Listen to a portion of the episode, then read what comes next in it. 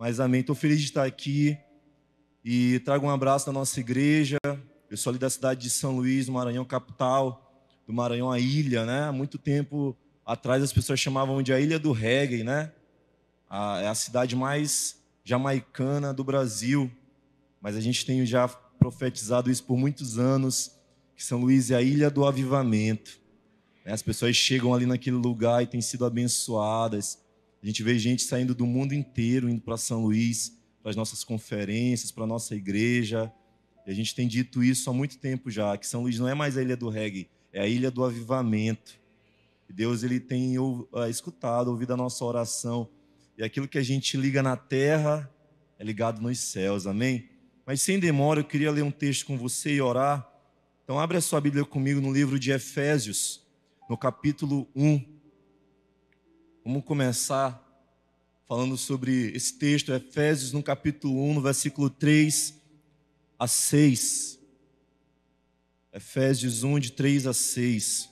Você tem a sua Bíblia aí com você? Amém? Glória a Deus. Você ama a palavra de Deus? Eu amo a palavra de Deus. Efésios capítulo 1, versículo 3 a 6 diz assim: Eu vou ler e a gente ora rapidinho, amém? Bendito seja o Deus e Pai de nosso Senhor Jesus Cristo, que nos abençoou com todas as bênçãos espirituais nas regiões celestiais em Cristo. Antes da fundação do mundo, Deus nos escolheu nele para sermos santos e irrepreensíveis diante dele. Em amor, nos predestinou para ele para sermos adotados como seus filhos por meio de Jesus Cristo, segundo o propósito de Sua vontade, para o louvor da glória de Sua graça, que Ele nos concedeu gratuitamente no amado. Amém? Feche seus olhos, curva sua fronte por um instante. Deus, nós te apresentamos essa palavra, Deus, essa noite. Pedimos que o Senhor fale aqui com liberdade, Deus, nessa, nessa casa Deus fala com liberdade aos corações, Pai, aqueles que estão com uma expectativa de ouvir uma palavra nessa noite, fala com eles, Deus. Que nós possamos sair daqui completamente ativados, Pai, para viver um ano de 2020, um ano poderoso. Em o nome de Jesus, se você crê, diz amém. Glória a Deus. Eu quero começar essa mensagem te falando que Deus ele já criou, ele já escreveu, ele já fez uma nova história para você. Você crê nisso? Algumas pessoas acreditaram nisso. Eu vou repetir: Deus, ele já fez, ele já escreveu uma nova história para você. Sabe, quando você nasceu, na verdade a sua história já estava escrita. Deus ele já tinha escrito, já tinha preparado uma história para você. E esse texto, que, que nós acabamos de ler fala de quatro verdades que eu quero começar falando para você, mas você precisa entender isso, que já está disponível, já está disponível para que você venha e agarre isso, essa história que Deus tem para você. Esse ano que a gente tem falado tanto, o ano da ativação, lá na nossa igreja, no Angelim, nós, nós profetizamos que o ano de 2020 é o ano da graça. Aqui é o ano da ativação, é o ano da graça. Mas esse ano que a gente tem dito tanto, ele já está feito para você. Já está disponível para que você viva ele da maneira que Deus criou você para viver. Você crê nisso?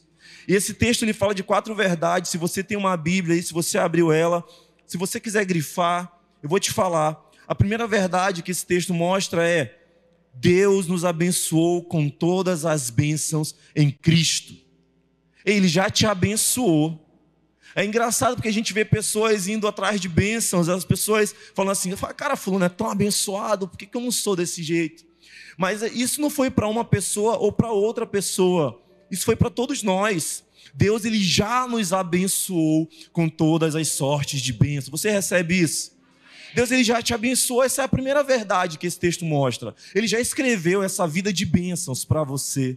Então, talvez se você não está vivendo uma vida de bênçãos, é porque talvez você está vivendo uma outra história, e não a história que Deus te criou para viver. Que Ele, ao te criar, ao te construir, Ele, ao escrever a sua história, Ele colocou ali, ó, todas as sortes de bênçãos. Essa é a primeira verdade que esse texto fala. A segunda você pode acompanhar aí no decorrer dos versículos. Deus nos escolheu A Bíblia fala que ele nos escolheu antes da fundação do mundo. Ele te escolheu. Uma pessoa que ela, ela entende essa verdade, ela não sofre porque as pessoas não escolhem ela. Ela não sofre se sentindo inferior a ninguém. Ela não sofre com sentimentos de inferioridade ou complexos, porque ela entende que Deus já escolheu. Essa verdade fala que Deus ele já nos escolheu desde a fundação do mundo. Na verdade, antes mesmo que você nascesse, você estava ainda no seu ventre, no ventre materno, Deus ele já tinha escrito algo para você. Você recebe isso? Essa é uma segunda verdade que esse texto fala. É importante a gente entender isso. A terceira verdade fala assim, ó, em amor ele nos predestinou para ele. Isso significa que Deus ele te deu um destino. Deus ele já escreveu o teu futuro, ele te predestinou.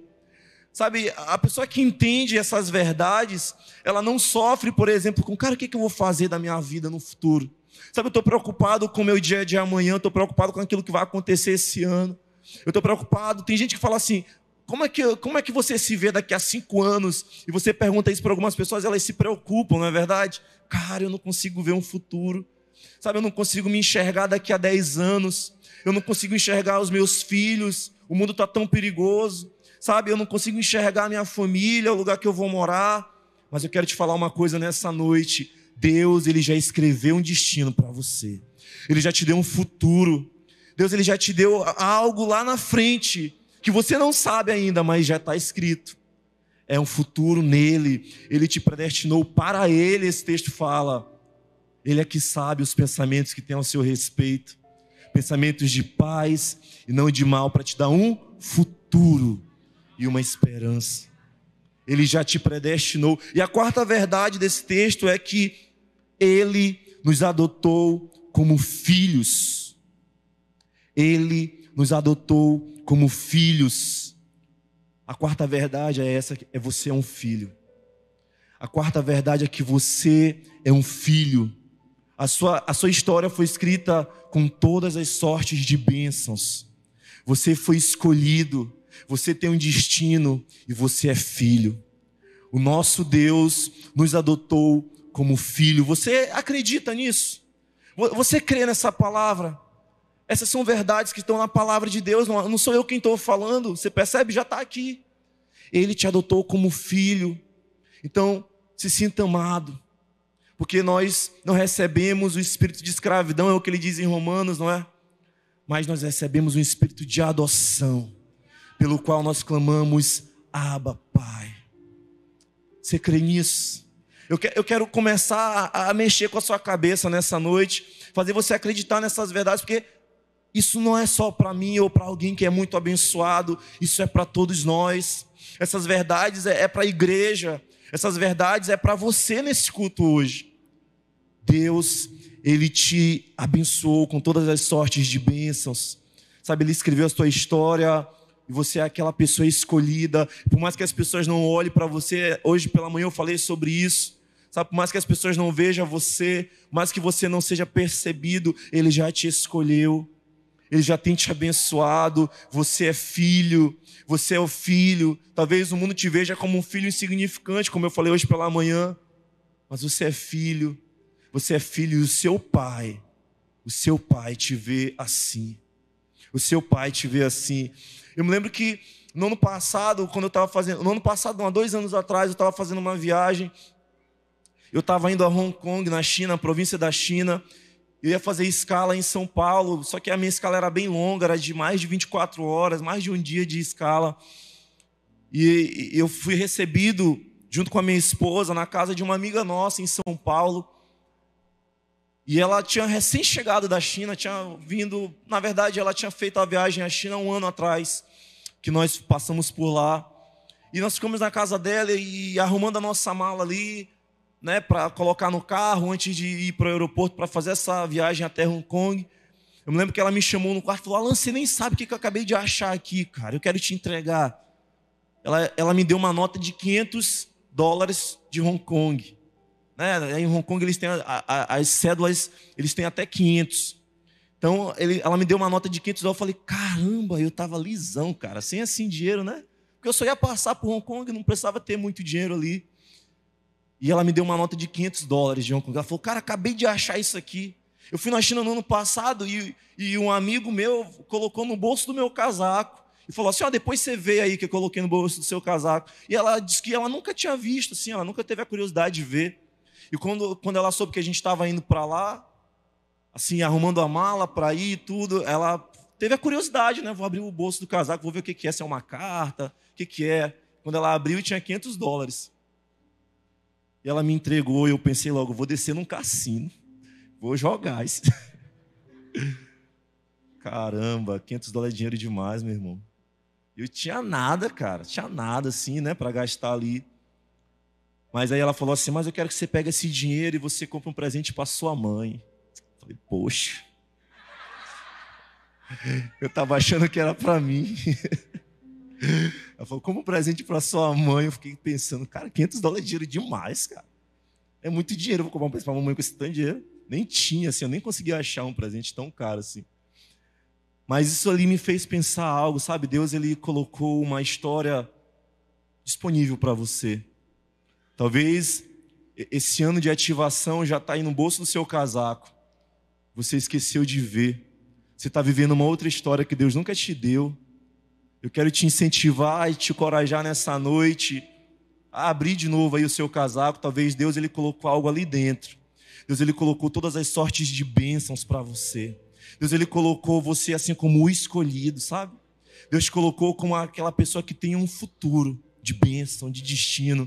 Deus colocou ali ele como o seu pai, a paternidade, a filiação. E às vezes você, você não abre o bolso do seu casaco, você não sabe. Cara, ela podia ter gasto aquele dinheiro na viagem inteira e ela não viu. Ela estava no Brasil, o que ela ia fazer com 500 dólares de Hong Kong no Brasil? Nada, cara. A única coisa que ela podia fazer era abrir mão e dar para outra pessoa. Fui eu. Sabe, tem muita gente vivendo a vida com Deus assim, Deus colocou algo para você.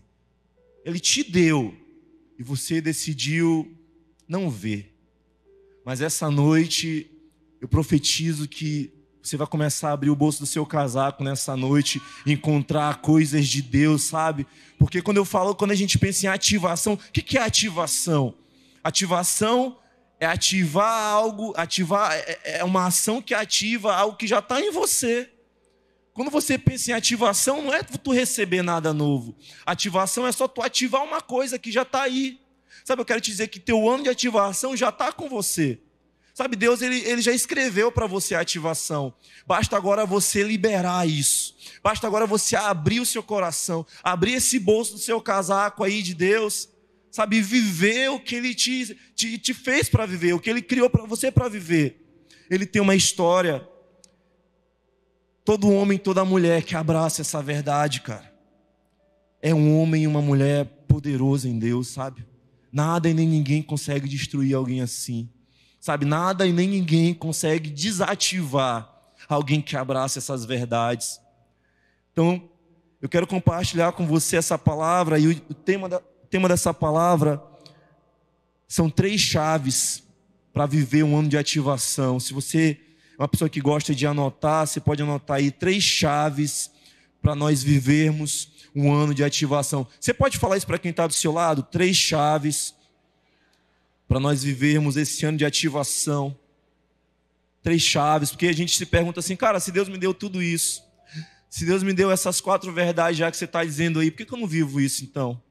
Sabe, se eu creio em Deus, se eu leio a minha Bíblia, se Deus me deu, por que, que eu não vivo isso então? Sabe por que, que tem sido Por que, que eu estou vivendo algo tão diferente? Quero te dar três chaves para você começar a viver esse ano de ativação. Amém? Então, tendo feito essa introdução, queria que você abrisse sua Bíblia comigo. Por favor, no livro de João, capítulo 11. Eu quero te falar da primeira chave. Prometo não, de, não demorar, mas eu quero te falar da primeira chave. João, no capítulo 11, no versículo 17. João 11, verso 17 a 21. Você está bem? Está todo mundo bem aí, graças a Deus. Eu fico às vezes preocupado quando eu, né, eu tava teclado assim tocando, porque está fazendo um frio, né? A gente vai começar a se encostar, vai começando a dar um sono. Quero que você fique bem. João capítulo 11, versículo 17. Acompanha comigo, diz assim: Quando Jesus chegou, encontrou Lázaro já sepultado havia quatro dias. Ora, Betânia ficava a mais ou menos três quilômetros de Jerusalém. Muitos dos judeus vieram visitar Marta e Maria a fim de consolá-las por causa do, do irmão. Marta, quando soube que Jesus estava chegando, foi encontrar-se com ele. Maria, porém, ficou sentada em casa. Então Marta disse a Jesus: Se o Senhor estivesse aqui, o meu irmão não teria morrido. Versículo 31 desse mesmo capítulo, avança comigo. Os judeus que estavam com Maria em casa e a consolavam, vendo levantar-se depressa e sair, seguiram-na, pensando que ela ia ao túmulo para chorar. Quando Maria chegou ao lugar onde Jesus estava, ao vê-lo, lançou-se aos seus pés, dizendo: Se o Senhor estivesse aqui, o meu irmão não teria morrido. Percebe esse texto, esses dois textos que eu acabei de ler para você, mostra a perspectiva das irmãs de Lázaro quanto a ele, quanto a Lázaro. Você percebe que na perspectiva das irmãs de Lázaro, elas falaram a mesma coisa, elas falaram: Jesus, o nosso irmão morreu, e se o Senhor estivesse aqui, ele não teria morrido. Sabe, a perspectiva da família de Lázaro em relação a ele foi a pior possível. Ei, acabou. Acabou, ele já morreu, Jesus. Se o Senhor tivesse aqui, ele não teria morrido. Sabe, mas sabe o que é interessante? Antes que a família de Lázaro desse a perspectiva sobre ele, Jesus Cristo já tinha entregue uma perspectiva sobre o próprio Lázaro. Olha comigo um texto um pouquinho antes, no capítulo 11 também, mas nos versículos 3 e 4, olha só.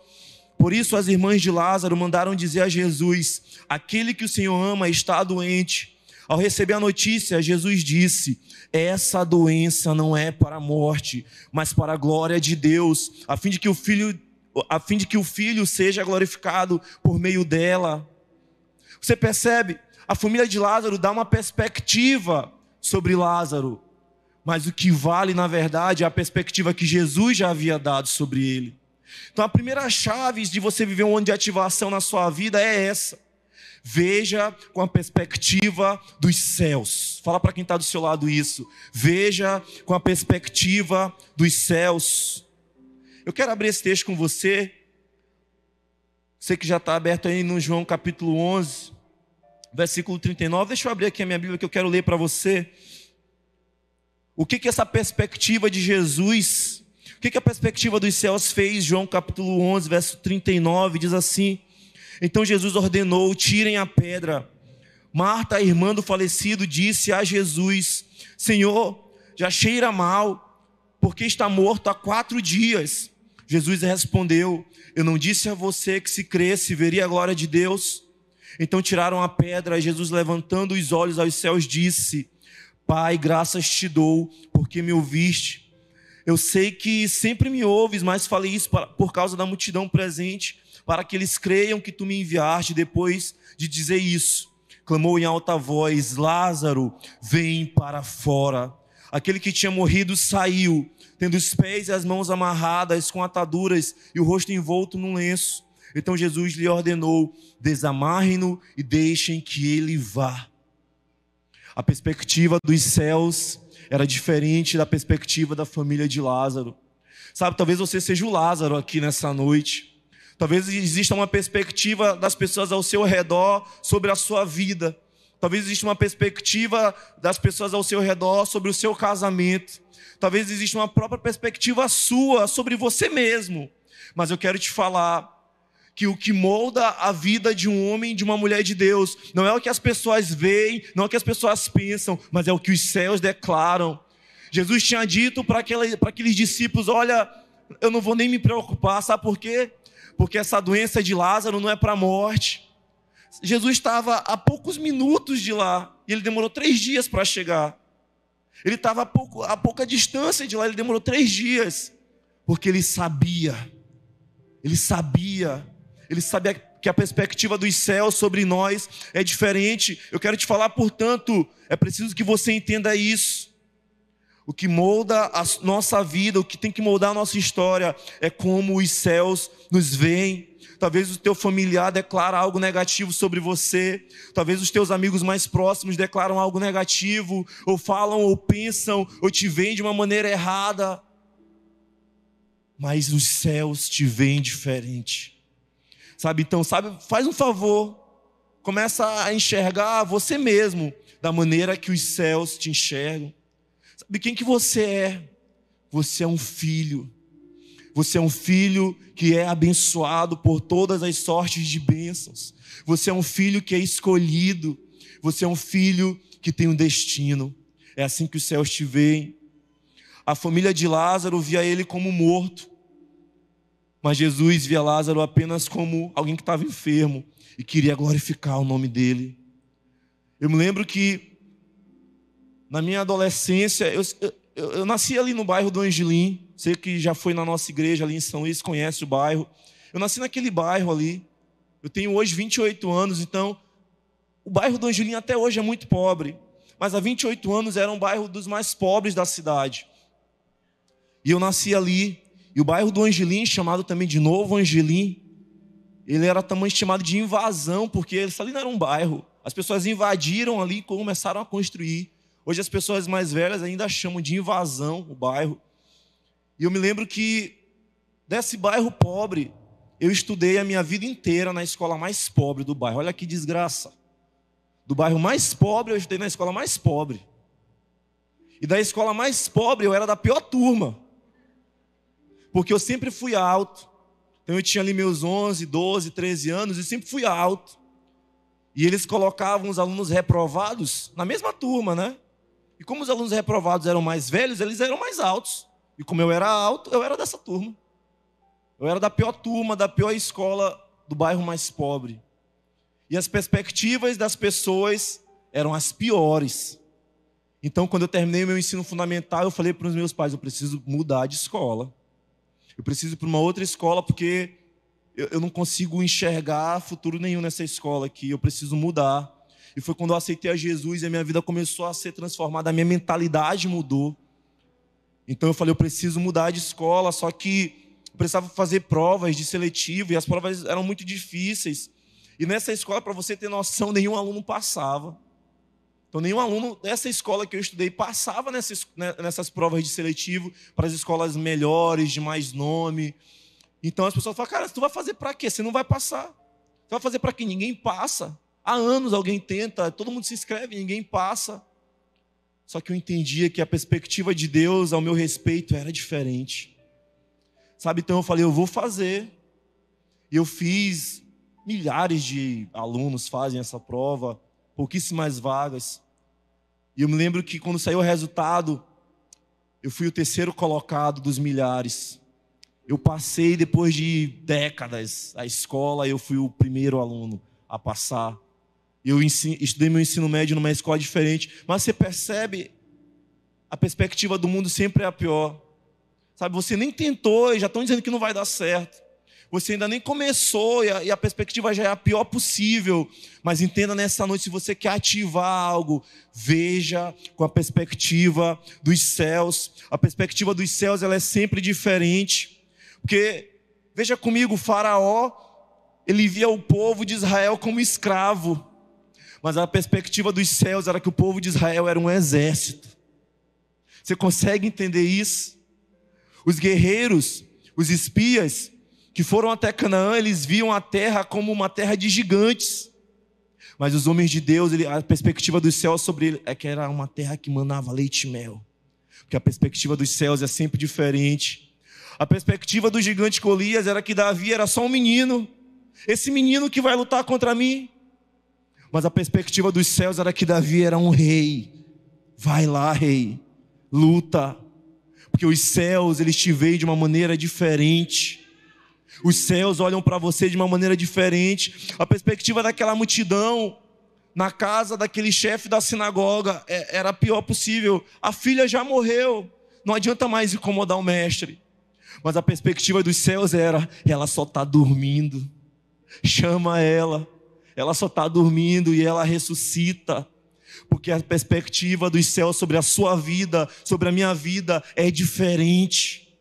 Você não é o que as pessoas falam que você é, você é o que os céus declaram que você é. Você não é o que a sua família declarou no passado negativamente, mas você é o que a Bíblia fala que você é. A perspectiva dos céus é diferente. Então faz uma coisa, olha com a perspectiva dos céus. E essa é a primeira chave. Jesus fala em João 16, 20: vocês também ficarão tristes, sabia? Mas a tristeza de vocês se transformará em alegria. João, no capítulo 16, versículo 20, é o que Jesus fala para os discípulos: Olha, eu vou ser crucificado. Sabe de uma coisa? Todo mundo vai olhar e dizer assim: Ih, vocês perderam. E vocês também vão ficar tristes. Mas a tristeza de vocês vai se transformar em alegria, porque eu vou ressuscitar. Porque a perspectiva dos céus é sempre diferente. Você está entendendo? Diz um amém. Dá um aplauso ao Senhor se você está entendendo isso. Glória a Deus. Mateus 9. Vamos para a segunda chave. Mateus 9, no capítulo 9, verso 18. Deixa eu ler isso com você. Enquanto Jesus lhes dizia estas coisas, eis que um chefe da sinagoga, aproximando-se, o adorou e disse: Minha filha morreu, agora mesmo, mas venha e imponha as mãos sobre ela e ela viverá. Jesus se levantou e o seguiu juntamente com seus discípulos. E eis que uma mulher que havia 12 anos vinha sofrendo de uma hemorragia, veio por trás de Jesus e tocou a borda da capa dele, porque dizia consigo: se eu mesma tocar a capa dele, ficarei curada. Então Jesus, voltando-se e vendo-a, disse: Coragem, filha, a sua fé te salvou, e, e, desde aquele instante a mulher ficou sã. Eu quero falar da, da segunda chave de ativação para esse ano ambas as histórias. Aqui você percebe tem duas histórias aqui na, no meio do caminho. Jesus indo até a casa daquele chefe da sinagoga, ele encontra aquela mulher que sofreu há 12 anos de uma hemorragia. Você percebe que o final das duas histórias seria a morte. Você percebe que as duas histórias acabaria em tragédia, em morte. Tanto daquela mulher que já tinha investido tudo, quanto daquela moça, a filha do chefe da sinagoga mas as duas histórias não terminaram em morte, porque eles fizeram algo que eu quero te falar nessa noite. A segunda chave é profetize o seu futuro. Profetize o seu futuro. Uma pessoa que vê com a perspectiva dos céus, ela facilmente profetiza o futuro dela. Uma pessoa que entende essa primeira chave, ela facilmente faz a segunda coisa também. Profetiza o seu futuro. Aquele homem disse: a minha filha morreu, é verdade. Mas se você vier e colocar as mãos sobre ela, ela viverá. Aquele homem profetizou o futuro da filha dele. E aquela mulher disse: Olha, eu sei que eu estou mal, há 12 anos eu sofro, mas se eu só tocar na capa desse homem, eu ficarei curada. Os dois personagens usam os verbos no futuro, porque eles estão profetizando o futuro deles. Então faz um favor para mim, profetiza o seu futuro. Alain, eu não sei nem o que é profetizar. Abre comigo sua Bíblia no livro de Gênesis, capítulo 1, versículo 1. Deixa eu te dizer o que é profetizar. No princípio, Deus criou os céus e a terra. A terra era sem forma e vazia. Havia trevas sobre a face do abismo. E o Espírito de Deus se movia sobre as águas. Então Deus disse: haja luz, e houve luz. A terra era sem forma e havia trevas. Então Deus aparece e diz: haja luz. Profetizar, portanto, não é dizer o que você está vendo, profetizar é dizer o que você quer ver. Havia trevas, mas da boca de Deus não saiu isso. Ah, tem, tem tanta treva aqui nesse lugar. Porque a palavra de Deus ela é tão poderosa, porque se ele fala que tem tanta treva, ia ter mais treva ainda. Mas ele viu as trevas e ele disse: haja luz. Profetizar é você declarar não o que você está vendo, mas o que você quer ver. Profetizar é você declarar uma coisa que você quer ver pela fé. Ora, e a nossa vida não é pela fé. Sem fé não é impossível agradar a Deus. Mas é necessário que aquele que se aproxima de Deus creia que Ele existe e que Ele é recompensa aqueles que o buscam. A nossa vida é de fé, então profetiza o teu futuro, profetiza que haja luz, não fala trevas. A situação está difícil na sua casa, na sua vida, na sua família. Não profetiza, não fala isso não. Profetiza algo diferente. Não fala o que você está vendo, fala o que você quer ver. Isso é profetizar. Fala o que você quer ver pela fé. Pela fé. Fala o que você quer ver. Eu me lembro do meu pai, eu falei um pouco hoje do meu pai pela manhã. Meu pai, ele sempre trabalhou desde quando nós nascemos. Meu pai, ele trabalhou, ele trabalhava na Ambev, antiga Brama, lá em São Luís. Depois passou a se chamar Ambev, fábrica de cerveja, de chopp, você conhece. E meu pai era alcoólatra todos os dias. Ele, você sabe a situação de um alcoólatra, ele chegava em casa na pior condição possível. E eu me lembro que assim que nós aceitamos a Jesus, a minha mãe também aceitou a Jesus. E então a minha mãe queria ir à igreja, só que meu pai chegava bêbado em casa e quando ela, ele via minha mãe arrumada, ele falava: Você vai para onde? Eu vou para a igreja. Não, você não vai para a igreja, coisa nenhuma, não. E então a minha mãe, como qualquer mulher nessa situação, lamentava, chorava, se entristecia. E aí meu pai ficava ali, bêbado e dormia. E quando meu pai dormia, a minha mãe, ainda arrumada para ir para a igreja, profetizava sobre a vida dele. É incrível o poder da palavra, sabe? Não profetiza o que você está vendo, profetiza o que você quer ver. Sabe? Não fala, não declara. E a minha mãe colocava as mãos sobre ele ali, bêbado, dormindo, jogado. E hoje meu pai é um homem de Deus. Sabe, um dia ele chegou bêbado na mesma condição. E toda vez que ele chegava, ele pedia para colocar as músicas que ele gostava de ouvir. E um dia ele chegou bêbado, do mesmo jeitinho. E ele falou para minha mãe assim: coloca as músicas aí da tua igreja. E aquilo ali começou a tocar o coração dele. Quando ele chegava, ele já não queria mais ouvir as músicas que ele ouvia. Ele falava assim: coloca as músicas aí que tu ouve aí. E isso foi começando a tocar no coração dele, até que um dia ele disse assim: Eu nunca mais vou fumar e nunca mais vou beber. Sabe, profetiza o seu futuro. Tá, profetiza o seu futuro profetiza. Segunda-feira passada, a minha esposa foi ao centro, na cidade, aí em São Luís. E em São Luís existem dois tipos de moradores: aqueles que gostam de ir ao centro e aqueles que detestam ir ao centro. Porque é muita confusão, você não consegue estacionar, né? E minha esposa é do tipo 2, ela não gosta de, ela detesta. Só que ela foi por alguma razão, alguém falou para ela que tinha uma loja lá e a gente estava mudando de apartamento e nessa loja as coisas eram mais baratas para comprar para casa e tal. E ela foi. E assim, foi uma, foi uma segunda-feira e assim que ela chegou, que ela foi estacionar o carro, eu estava no serviço, ela me deixou no serviço cedo e foi quando ela estacionou o carro, ela rasgou o pneu do, do carro numa, numa garrafa que estava assim, né? Porque o pessoal fica bebendo lá e tudo. Ela rasgou o pneu do carro e chovendo em São Luís para caramba. E aí eu falei, meu Deus, isso acontece quando ela pega o carro. Cara, é um poder que a mulher tem assim que eu não consigo entender. A mulher, eu estou dirigindo o carro, certo? Tá tudo bem, cara, tá tudo bem. E aí ela me deixa em algum lugar e ela vai com o carro.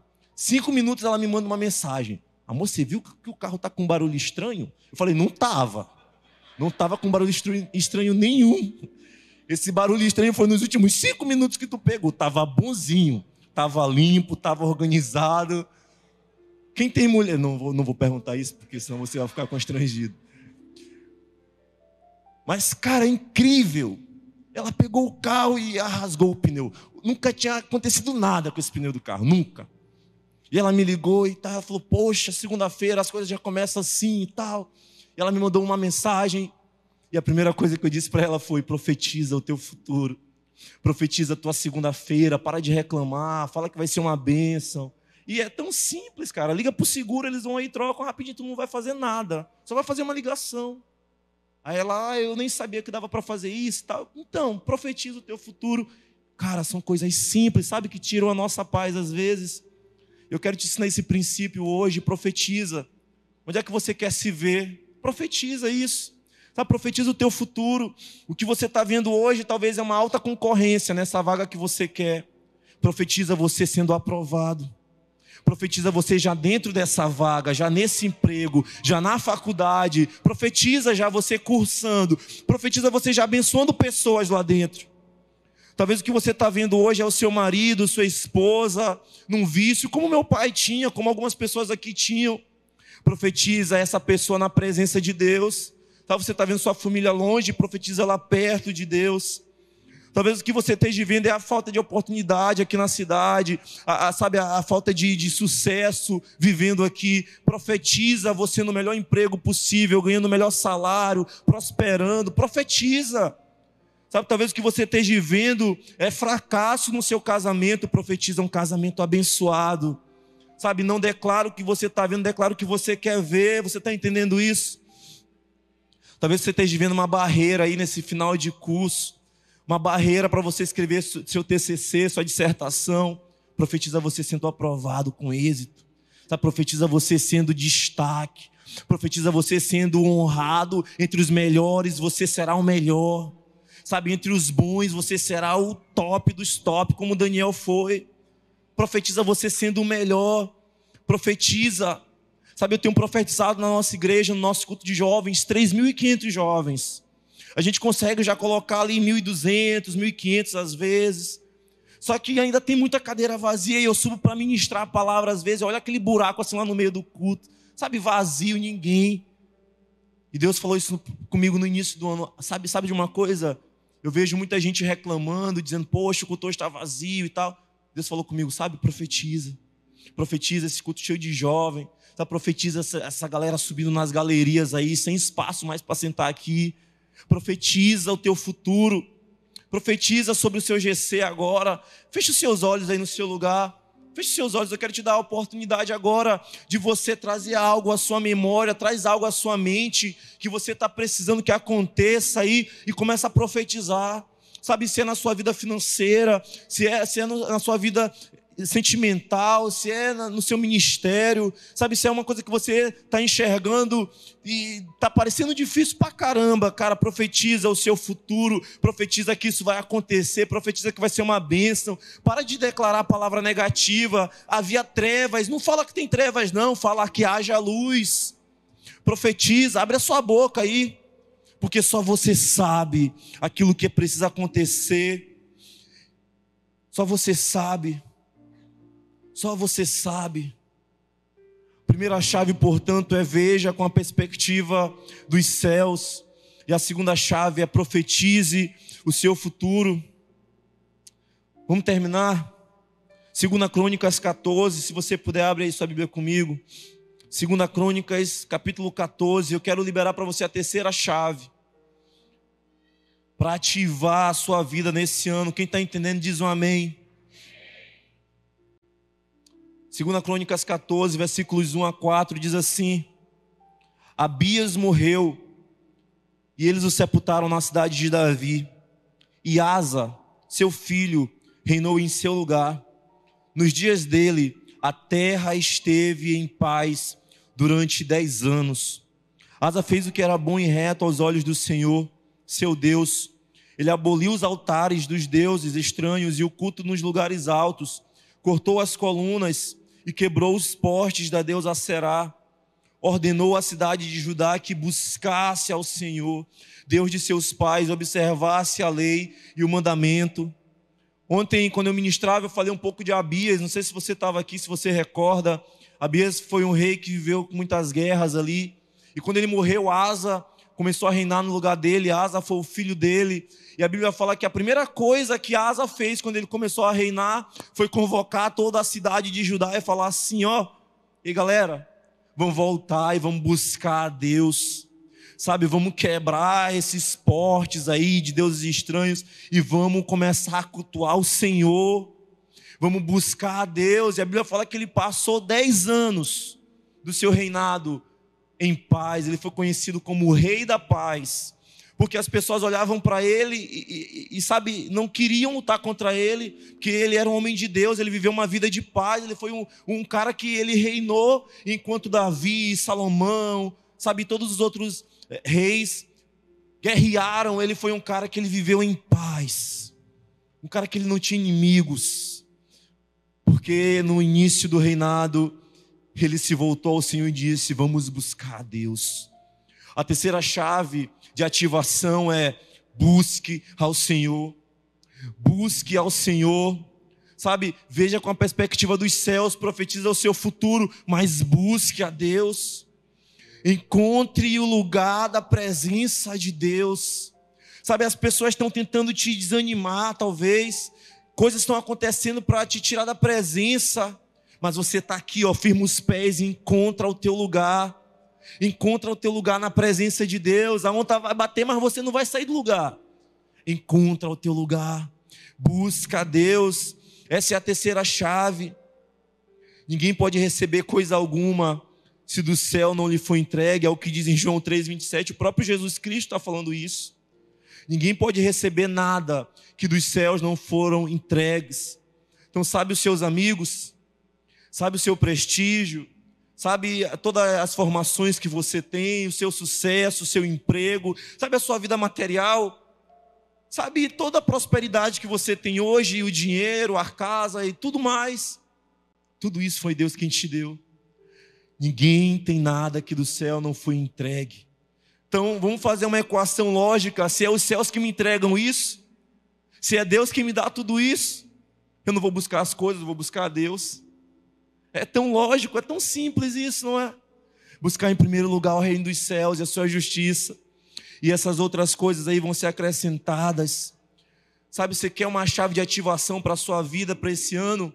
Encontra o lugar da presença de Deus busca ao Senhor como Rasa fez. Sabe, galera, vamos parar de, de, de adorar esses outros deuses, vamos quebrar esses portes aí desses outros deuses, vamos buscar o Senhor que é verdadeiro, o Deus dos nossos pais, sabe? Vamos largar, vamos tirar nossos olhos da prosperidade só e do dinheiro, vamos buscar a Deus, porque tudo é Ele quem nos dá, tudo vem dEle, tudo vem dEle.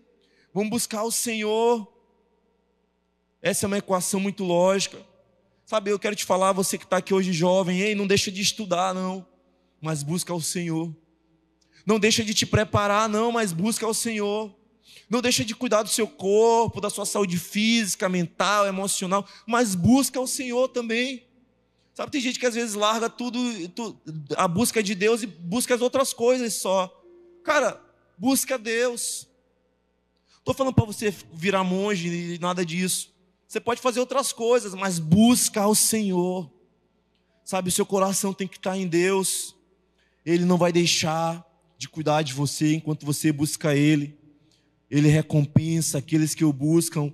Segundo a Crônicas 16, 9 diz: Porque quanto ao Senhor, os seus olhos passam por toda a terra para dar forças àquele cujo coração é dele. Ei, os olhos do Senhor estão passando aqui essa noite estão passando aqui para dar forças, para abençoar aqueles que o coração é dele. Sabe, Deus, eu posso ter qualquer coisa, mas o meu coração é teu. O meu coração é teu. Sabe, uma coisa eu peço ao Senhor, que eu possa habitar na tua presença todos os dias Salmos 84, 10. Pois um dia nos teus atos vale mais que mil em qualquer outro lugar. E eu prefiro estar à porta da casa do meu Deus a permanecer nas tendas da perversidade. Busca ao Senhor. Sabe, você pode ter tudo, mas busca ao Senhor. Deus fala com Abraão: Abraão, você vai ser abençoado, você vai ter tudo, você vai ser pai de nações. Mas Deus fala o que eu acho lindo para Abraão. Mas não te esquece, Abraão, que eu sou o teu galardão. Ei, você pode ter tudo, mas Ele é o teu galardão. Então busca Ele. Eu sou a coisa mais importante da sua vida. Ei, você que esqueceu de Deus nesses últimos meses aí, deixa eu te falar isso, encontra o teu lugar na presença de novo. Sabe, volta o teu coração na presença de novo. 2 Coríntios 12, 9 diz: Então ele me disse: A minha graça te basta, porque o meu poder se aperfeiçoa na fraqueza. Ei, quando o pastor ministrou no final do ano, que esse ano de 2020 lá em São Luís seria o ano da graça, foi a primeira palavra que Deus me deu foi essa. É, você está dizendo que vai ser o ano da graça? Beleza. Então entende uma coisa, minha graça te basta, para de buscar outras coisas, busca ela então. Cara, isso foi um tapa na minha cara. Você está dizendo que minha graça te basta? Então busca ela só. Sabe, não busca evidência, não busca dinheiro, não busca ser reconhecido. Busca a graça, então, encontra o teu lugar na presença, porque a graça te basta. E quando você estiver fraco, é essa graça que te fortalece. Busca o Senhor. Eu me lembro, para encerrar, 2013, Eu tive com uma equipe da nossa igreja de 10 pessoas, nós fomos à África passar um mês lá. Lugar muito pobre, nós visitamos ali quatro países, ficamos nesse um mês ali rodando em quatro países. E o país que a gente ficou mais tempo foi o país chamado Guiné-Bissau, talvez você conheça de ouvir falar. E é um país muito pobre, eles têm o dialeto crioulo. Um país muito pobre mesmo, que a gente visitava, cara, muito triste. A gente visitava uma criança assim num dia. Na outra semana a gente voltava lá, ela já, já tinha morrido já. A gente perguntava assim, morreu, mas morreu assim. Não, ela estava com febre, morreu, mas com febre, cara. É porque a gente não tem condição de, de pagar um hospital, de levar ela no hospital. E quanto custa? Cara, custava tipo 50 centavos para levar sabe? A pessoa morria em casa, foi extremamente pobre.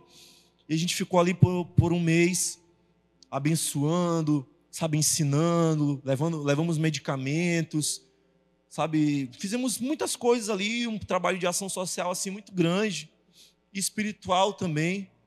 Muitos muçulmanos, você sabe como a África ela é 99%, 98% de muçulmanos.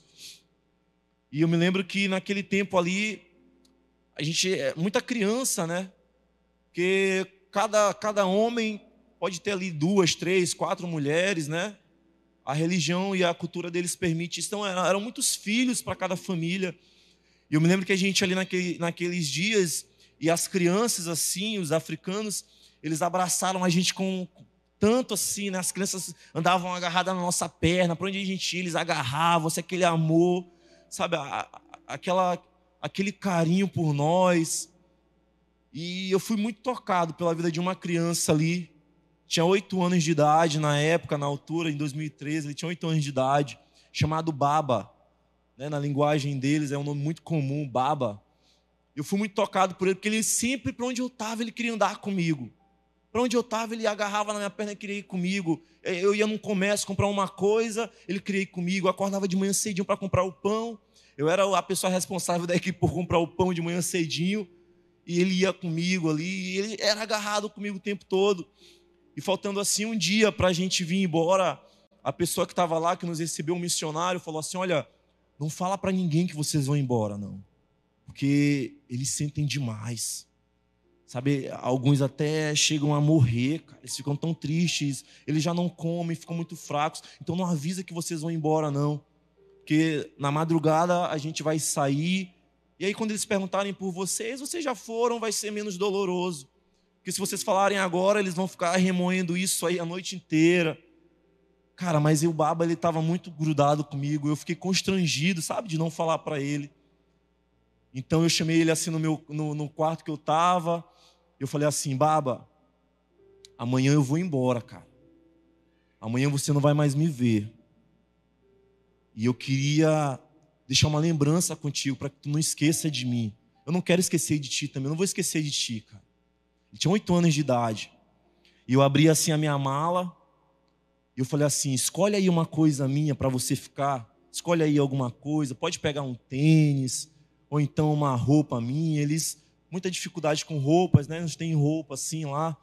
Eu falei: pode pegar uma coisa minha aí, para você ficar para você, para você para você ficar. Se quiser levar mais de uma, pode levar. E nessa altura, os irmãozinhos dele também apareceram. Cada um foi pegando uma, uma, uma, um tênis, pegaram meus tênis tudo. Eu vim sem nada, cara, de lá. Pegaram tudo. Mas eu vim muito feliz, assim, sabe? Porque muito gratificante, sabe? Você fazer isso ali. E eles pegaram tudo e o Baba não pegou nada, cara. Eu fiquei, Baba, para de ser besta, mano. Pega uma coisa aí. Sabe, tá todo mundo pegando, tu vai ficar sem nada, cara. E ele começou a chorar. E a gente, enquanto estava lá, é um lugar muito pobre, não tem água potável, tudo muito poluído. Então a gente andava, eu, eu principalmente, gosto muito de tomar água. Eu andava sempre com uma garrafa assim, sabe, de água, aquelas garrafas mineral assim grande, tomando o tempo todo. A gente não podia tomar água dele, senão podia pegar alguma enfermidade, malária e tudo mais. Então a gente tomava sempre nossa água mineral. E ele ficou chorando e não escolheu nada assim. Falei, Baba, como assim? Pega uma coisa. Aí ele falou uma frase para mim em crioulo, cara, que quebrou meu coração. Ele disse assim, pati bidon, na língua dele, que significa, me dá tua água. Eu falei, cara, você não está entendendo. Eu, tô, eu, quero que tu pegue outra coisa aqui, ó. Pega aqui um, um objeto aqui, para você lembrar de mim. Ele disse: Não, eu quero tua água. Cara, Deus falou muito forte comigo aquilo ali. Sabe, muitas vezes Deus nos oferece tantas coisas, mas no fundo, no fundo, o que Ele quer que você pegue é a água, cara. Busca Deus. O Baba sabia que as coisas ali, cara, o que, que vai adiantar ele ter um tênis, cara, na África? Mas ele sabia que a água ia fazer ele ficar vivo por mais tempo. Sabe, era água, cara, que ia fazer ele ficar vivo por mais. Era água mineral que eu tomava. Ele falou, cara, eu quero beber dessa água que tu bebe aí, cara. Sabe, eu quero beber essa água que tu bebe. Eu não quero nada, eu quero tua água, cara. Eu falei, cara, eu não tô acreditando que você está me pedindo isso. Sabe, eu me quebrei assim, comecei a chorar, cara. Eu dei meu litro d'água para ele. Ele pegou a garrafinha d'água assim, criancinha, e foi para casa com minha água. Sabe, Deus está dizendo nessa noite para você: se tem uma coisa que você precisa escolher, escolhe a água dele, sabe? Encontra o lugar da presença de Deus. E para de querer coisas, cara. Busca o Senhor. Sabe, para de querer coisas materiais apenas, busca o Senhor, cara. Busca o Senhor. Sabe, Ele tem água nessa noite para você. Sabe, a água da vida que o mundo não pode te entregar, Ele tem água para você nessa noite. Ei, se você crê, vem beba da água da vida. Ei, é de graça. Ele tem água para você. Me dá a tua água. Essa foi a frase dessa viagem para mim. Me dá a tua água. Fica de pé no seu lugar, vamos orar. Sei que Deus tem água para derramar sobre você nessa noite. Sabe, essa água que ativa, a água que flui, sabe, essa água que limpa, essa água que transforma. Rei, hey, busca o Senhor, encontra o teu lugar na presença de Deus, profetiza teu futuro, ei, olha com a perspectiva dos céus, segue essas chaves, cara, e você vai ter ativação na sua vida. Feche seus olhos e faz a sua oração nessa noite. Eu quero te convocar a fazer a sua oração, sabe, ativar, ativar o que está dentro de você já. Sabe, aproveita esse instante aí. O que, que você precisa melhorar? Você precisa profetizar mais sobre o seu futuro. Então aproveita esses instantes de oração e profetiza. Sabe, se você reconhece que você precisa buscar um pouco mais a Deus, cara, então busca o Senhor nessa noite aí. Aproveita esses próximos dois, três minutinhos para começar a buscar a Deus. Sabe, se você reconhece alguma coisa, cara, faz isso. Você pode orar, fica à vontade. Oh Deus, nessa noite, Deus, nós nos unimos aqui em oração, papai. Deus, nós pedimos que o Senhor ative em nós algo, Pai, que já está aqui, Deus. Deus, existe uma ardente expectativa da criação pela manifestação dos teus filhos, Pai. Deus, ativa os teus filhos em Castanhal, Pai. Ativa os teus filhos aqui nesse lugar para que eles manifestem através do dom que há neles, através da graça que eles já têm recebido, através dos recursos que eles têm, Pai. Ativa, Senhor Deus. Deus, nós profetizamos nessa noite o futuro dessa cidade, Deus. Deus, a cidade modelo, Deus. Nós profetizamos, Deus, que a cidade de Castanhal é uma cidade do avivamento também, Deus uma cidade onde as pessoas vão adentrar aqui e sentirem a tua presença, papai. Deus, nós profetizamos sobre essa igreja, adoração, papai. Deus, nós profetizamos o futuro dessa igreja, Pai. Essas cadeiras que estão vazias ainda, Deus. Nos próximos cultos, Deus, que elas possam ser preenchidas por nossos familiares, Deus, por pessoas que precisam, Deus, por nossos amigos. Deus, nós profetizamos líderes sendo levantados aqui nesse lugar. Nós profetizamos salvação aqui nesta casa, papai. Nós profetizamos, Deus, pessoas saindo daqui, Deus, e pisando os pés em outras nações, papai. Aqueles que têm chamado, Deus, que talvez esteja adormecido. Rei, hey, levanta, acorda. Nós profetizamos você saindo daqui, você pisando em lugares que você sempre sonhou pisar. Eu profetizo jovens aqui ainda que não trabalham, prosperando, abençoando pessoas, Deus. Nós profetizamos aqui as crianças dessa casa crescendo, Deus, em avivamento, crescendo de uma maneira sadia, crescendo e ajudando nos cultos, sendo bênção para essa casa, papai. Deus, eu profetizo os anciãos dessa casa, tendo sonhos, revelações, Deus, ajudando os mais jovens, passando, Pai, essa chave para a geração mais jovem, papai. Oh, Deus, que haja uma transição saudável dessa igreja, Deus. Oh, Deus, levanta pessoas para ajudar os pastores. Nós profetizamos jovens pastores aqui abençoando outros pastores. Nós profetizamos a cidade de Castanhal sendo um polo de avivamento para as cidades aqui, vizinhanças, Pai, em nome de Jesus. Oh Deus, nós profetizamos o nosso futuro em Ti, Deus. Nós profetizamos que o ano de 2020 vai dar início a uma década de paz, como foi o reinado de Asa. Uma década de paz. Uma década de paz. As pessoas que têm passado por situações difíceis aqui, lutado com depressão, lutado com as suas famílias, nós profetizamos paz. À medida que eles buscam ao Senhor, a paz que excede todo entendimento virá sobre os seus corações a paz que o mundo não pode dar, que há no teu Espírito Santo, Deus. Nós profetizamos essa noite para honra, glória e louvor do teu nome, em o nome de Jesus. Se você crê, diz amém. amém. Aleluia. Você pode aplaudir ao Senhor nessa noite. Aleluia. Aleluia. Que Deus te abençoe, amém. Que Deus te abençoe.